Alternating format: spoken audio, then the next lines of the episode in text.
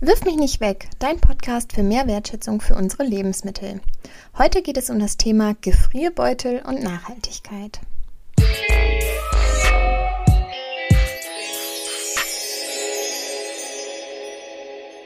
Hallo, schön, dass du wieder reinhörst und falls du ganz neu dazu gestoßen bist, schön, dass du da bist. Ich bin Claudia und ich beschäftige mich schon seit vielen Jahren mit dem Thema Lebensmittelverschwendung.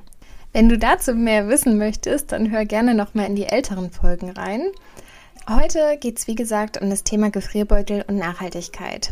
Ich habe vor kurzem ja schon mit Annika und Martin von Toppitz gesprochen über Lebensmittelverschwendung und Haltbarmachen und dabei sind wir auch auf das Plastikthema gestoßen. Denn als Folienbeutel- und Tütenhersteller liegt hier natürlich eine gewisse Verantwortung. Wir wollen darüber sprechen, was man in diesem Bereich Nachhaltiges tun kann, was tatsächlich schon passiert und welche Alternativen es vielleicht auch schon gibt. Eins möchte ich am Anfang nochmal festhalten.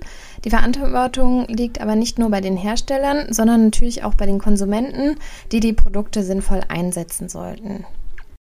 Vielleicht als kleines Beispiel dazu, wenn man an normale Plastiktüten denkt beim Einkauf, dann liegt die Nutzungsdauer tatsächlich etwa bei 25 Minuten. Und ob das dann ein sinnvoller Einsatz ist, dafür sich eine Plastiktüte zu nehmen, das ähm, ja, kann jeder sich selbst mal Gedanken zu machen. Quasi schon mal einmal vorweggeschoben. Ich freue mich, dass wir das heute nochmal genauer besprechen können. Herzlich willkommen, ihr beiden. Und ich starte mal mit einer provokanten Frage. Was ist nachhaltiger? Werfe ich Essensreste weg oder friere ich sie in einem Gefrierbeutel ein? Martin, ich glaube, da lasse ich dir den Vortritt. Da hast du äh, die Fachexpertise, um diese Frage am besten zu beantworten. Ja, sehr gerne. Das äh, ist in der Tat eine interessante Frage. Die äh, Herstellung von Lebensmitteln verbraucht sehr viele Ressourcen, vom Anbau über die Produktion und den langen Weg über den Handel bis in den Haushalt. Eine Tasse Kaffee beispielsweise verbraucht 140 Liter Wasser, bis sie bei uns zu Hause auf dem Tisch steht. Das ist eine Badewanne voll Wasser. Und die Herstellung von Fleisch verbraucht noch mehr Ressourcen. Ein Steak verbraucht 4000 Liter Wasser. Das ist der Monatsverbrauch einer Person in Deutschland. Wenn man also Lebensmittel im Haushalt wegwirft, sind gleichzeitig die ganzen bis dahin verbrauchten Ressourcen verschwendet. Gelingt es uns also, durch das Verpacken und Einfrieren Lebensmittel zu konservieren und nicht wegzuschmeißen, hat das einen positiven Einfluss auf die Umwelt. Im Fall des Rindfleischs ist der CO2-Fußabdruck der entsprechenden Verpackung, also beispielsweise des Gefrierbeutels, geringer als ein Prozent des Lebensmittelfußabdrucks. Wahnsinn, das sind ja wirklich enorm große Zahlen, die das die du da nennst. Also eine ganze Badewanne voll Wasser für eine Tasse Kaffee. Das muss man sich erstmal auf der Zunge zergehen lassen. Ja, Gott sei Dank haben wir schon hier im Podcast mal ein paar Rezepte geteilt, womit man dann auch alten Kaffee wiederverwerten kann. Das ist wirklich echt viel zu schade, wenn das ähm, tatsächlich in der Tonne landet. Genau, besonders auch mit dem Fleisch, finde ich, sind das wirklich erschreckende Zahlen. Und wir essen ja mittlerweile jeden Tag Fleisch und das ist zur Alltäglichkeit geworden. Und da muss man sich das wirklich mal vor Augen halten, wie viele Ressourcen sowas doch verbraucht. Ja, und es veranschaulicht, glaube ich, ganz gut nochmal, wie, wie bewusst wir tatsächlich mit diesem Ressourcenverbrauch umgehen sollen. Denn äh, in der Tat, die Zahlen sind, sind wirklich erschreckend und, und sind einem natürlich auch nicht so geläufig. Genau. Jedoch wollen wir ja auch über das Plastikproblem sozusagen sprechen. Und da wäre jetzt nochmal meine Frage, was tut ihr denn konkret dafür, dass das Plastik nicht mehr in der Umwelt landet? Also wir haben uns für die Toppitz-Produkte zum Ziel gesetzt, dass wir bis zum Jahr 2025 vollständig an einer Kreislaufwirtschaft teilnehmen. Das heißt, wir wollen bis dahin ausschließlich recycelte oder nachwachsende Rohstoffe für unsere Produkte und unsere Verpackungen verwenden. Wir benötigen in dem Fall also kein weiteres Erdöl mehr und dadurch können Umwelt und Klima geschont werden. Wichtig für uns ist dabei, dass wir die Qualität und den Nutzungskomfort für unsere Kunden immer gleich hoch behalten und dass der äh, auf dem gleichen hohen Niveau bleibt. Dazu gehört dann ja auch, dass die Produkte immer noch lebensmittelecht sein müssen. Den Müll aus dem Meer beispielsweise kann man dafür ja nicht wieder einsetzen, sondern man muss dann auf solche organischen Reststoffe zurückgreifen. Genau. Und seit Anfang des Jahres sind wir diesem Ziel wieder einen Schritt näher gekommen. Unsere Frischhaltefolie und die Toppets-Beutel werden jetzt zu 35 Prozent mit recycelten Ressourcen hergestellt. Das heißt, bei der Produktion werden statt Erdöl schon 35 Prozent organische Reststoffe verwendet. Und dabei kann es sich zum Beispiel um Öle oder Fette handeln, die in verschiedenen Produktionsstufen als Abfall anfallen. Und diesen Anteil werden wir in den kommenden Jahren sukzessive erhöhen. Das heißt, ähm, du sagst Öle und Fette aus den verschiedenen Produktionsstufen. Das heißt sozusagen altes Frittierfett oder sowas, das wird dann aufbereitet, um daraus neue Kunststoffe herzustellen, richtig? Im Prinzip ja. Also das können natürlich auch Öle sein aus, aus verschiedenen anderen äh, Produktionsstufen und nicht woanders äh, verwendet wird, sondern tatsächlich Abfall ist. Also das heißt, dass ihr quasi das Erdöl dann immer weiter ersetzt durch diese organischen Reststoffe. Was ist da denn in Zukunft noch geplant? Kannst du da noch mehr zu sagen? Ja, grundsätzlich gilt, wo immer es geht, sollen Verbräuche und Verschwendung vermieden und reduziert werden. Und danach kommt dann das Wiederverwenden, also Produkte so lange wie möglich im Gebrauch zu halten und dann das Recyceln.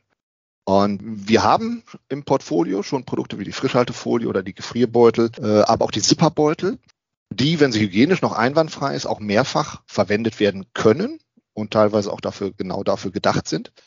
Und im letzten Jahr haben wir als Mehrwegalternative zu diesen Produkten die Bienenwachstücher eingeführt. Und in Zukunft werden wir dieses Angebot mehrfach nutzbarer Produkte weiter ausbauen. Denn häufig wenn auch nicht immer, aber häufig sind diese eine ökologisch sinnvolle Alternative. Und die Bienenwachstücher übrigens können sogar bis zu 500 Mal wiederverwendet werden.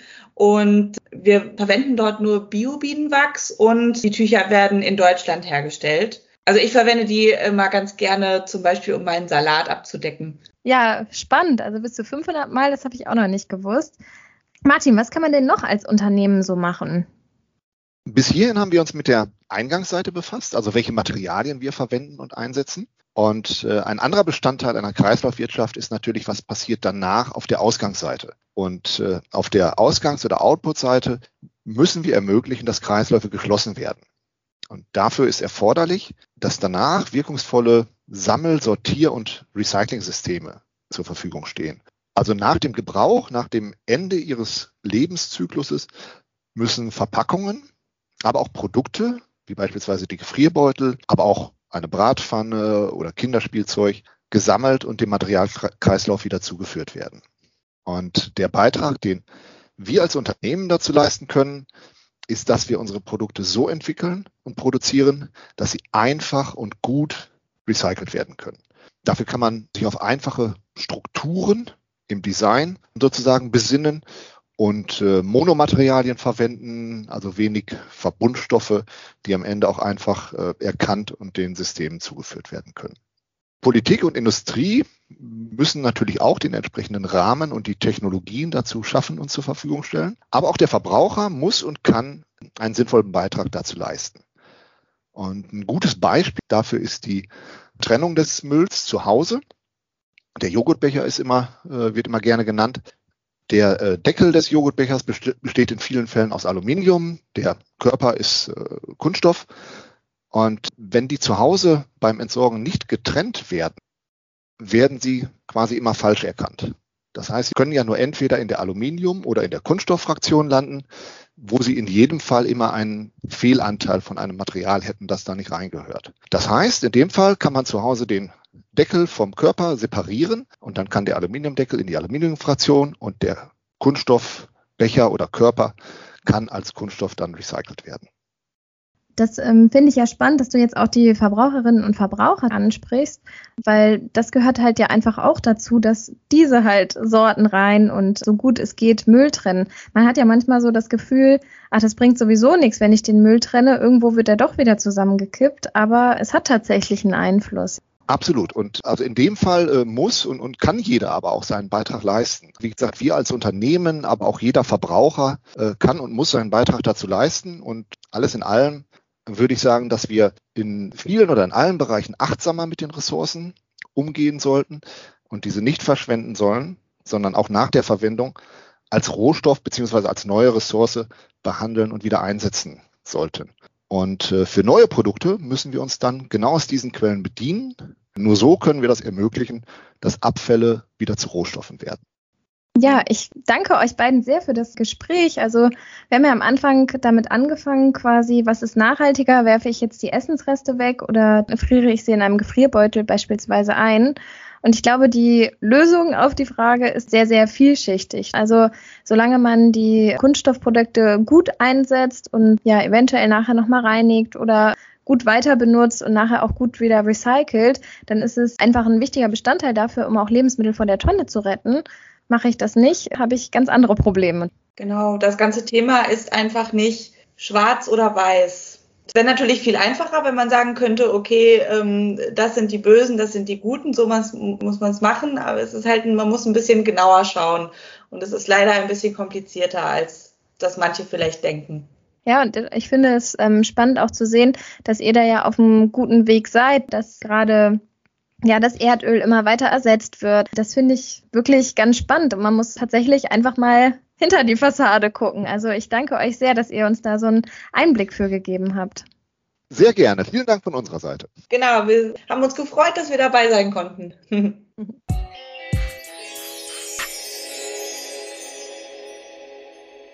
So, das Gespräch habe ich ähm, vorher mit den beiden aufgezeichnet und ich möchte jetzt im Nachgang gerne noch mal ein paar Punkte vertiefen und vielleicht noch mal zusammenfassen, falls es nicht ganz klar geworden ist. Zum einen ist es, denke ich, deutlich geworden, dass es natürlich richtig und wichtig ist, den Einsatz von Kunststoffen im Haushalt bewusst anzugehen. Nicht für jeden Zweck benötige ich neue Beutel und Folien, sondern kann für einen nachhaltigen Umgang auch mal den Beutel auswaschen und wieder nutzen oder auch Alternativen wie Bienenwachstücher zum Abdecken verwenden. Es ist prinzipiell genauso wie mit dem Thema Energie. Wir haben hier manchmal Kurse mit zum Thema Energiesparen mit den Kindern. Und da ist es im Grunde genommen genau das Gleiche. Man will nicht ganz vermeiden, Energie zu nutzen, aber man will sie halt einfach einsparen, um ähm, das Klima zu schützen. Also ähm, genau das Gleiche würde ich auch bei den Kunststoffen unterschreiben. Das heißt, Licht ausmachen, schützt das Klima, genauso wie Beutel einmal mehr auswaschen und einfach wieder benutzen.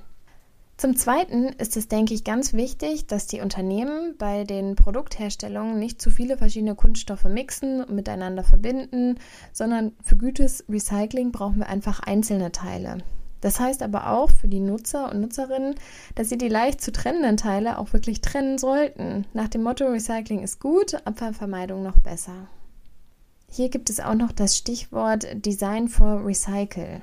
Design for Recycling zielt nämlich darauf ab, dass man die Rückgewinnung der Verpackungsmaterialien für später sozusagen schon beim Design mitdenkt, dass die während ihrer Herstellung eingesetzten Ressourcen halt nachher auch bestmöglich wieder ähm, recycelt und für neue Nutzung verwendet werden können. Und dann nochmal der Hinweis ganz vom Anfang. Das macht es dann auch wieder ein bisschen rund, weil es zu unserem Thema Lebensmittelverschwendung zurückführt. In all unseren Lebensmitteln stecken wirklich unheimlich viele Ressourcen. Es steckt drin Wasser zur Herstellung, Energie zur Kühlung und die Verpackung und einfach auch unheimlich viel Zeit, bis mal alles gewachsen ist. Es steckt die Arbeitskraft von sehr, sehr vielen Menschen drin. Ich würde mal gerne wissen, durch wie viele Hände so ein Lebensmittel tatsächlich geht, bevor es bei uns landet. Es steckt da drin ähm, der Dünger für Pflanzen, Futter für Tiere, wenn man an ähm, tierische Produkte denkt.